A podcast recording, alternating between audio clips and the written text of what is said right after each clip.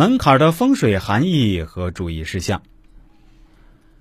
关于安装风水门槛时注意事项，主要有以下几点。首先是关于财位的问题。一般而言，客厅方位通称财位，关系着全家的财运、事业、名望、兴衰。财位的最佳位置是在进门的对角线方位。但若空间并非方正的格局，可以用下列方式作为补强：一。以延伸的长柜将格局完整化，避免柱子和凹处。二，若逢窗户，可于内部定夹板墙，财位才不致外露。三，进门的对角处若有走道，则可放置屏风，既能避免穿透的尴尬，也可以塑造一个良好的财位。四，以繁茂的盆景上衬财位，能使运势更佳。盆景花叶需圆且大，忌讳针叶类及杜鹃，尤以发财树、万年青之类的植物为最佳。而开花类的盆景则需谨记其开花期。其次是关于色系问题，空间内各项软硬件的色系可以主人的生辰作为依据。春夏两季出生者可配清雅的寒色系，如白色、浅蓝色。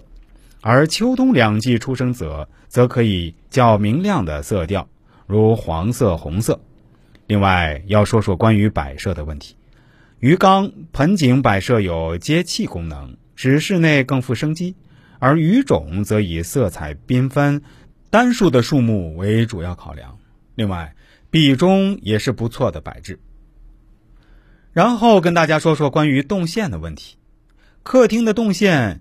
以职场为首要，自大门望入，最忌讳直接看到厨房的灶台。可此缺失，可用屏风或高柜为遮挡。除此，入门处应避免看到所有的房间门和后门，否则便有前门进后门出，无法积财之虑。所以，走道应避免直向或横向的贯通全室。关于光源的问题，我也补充点吧。客厅采光必须良好，灯光宜应采光，此举为俗称“光厅暗房”之意。而灯具的选择则以圆形为最佳，以取其圆满之意。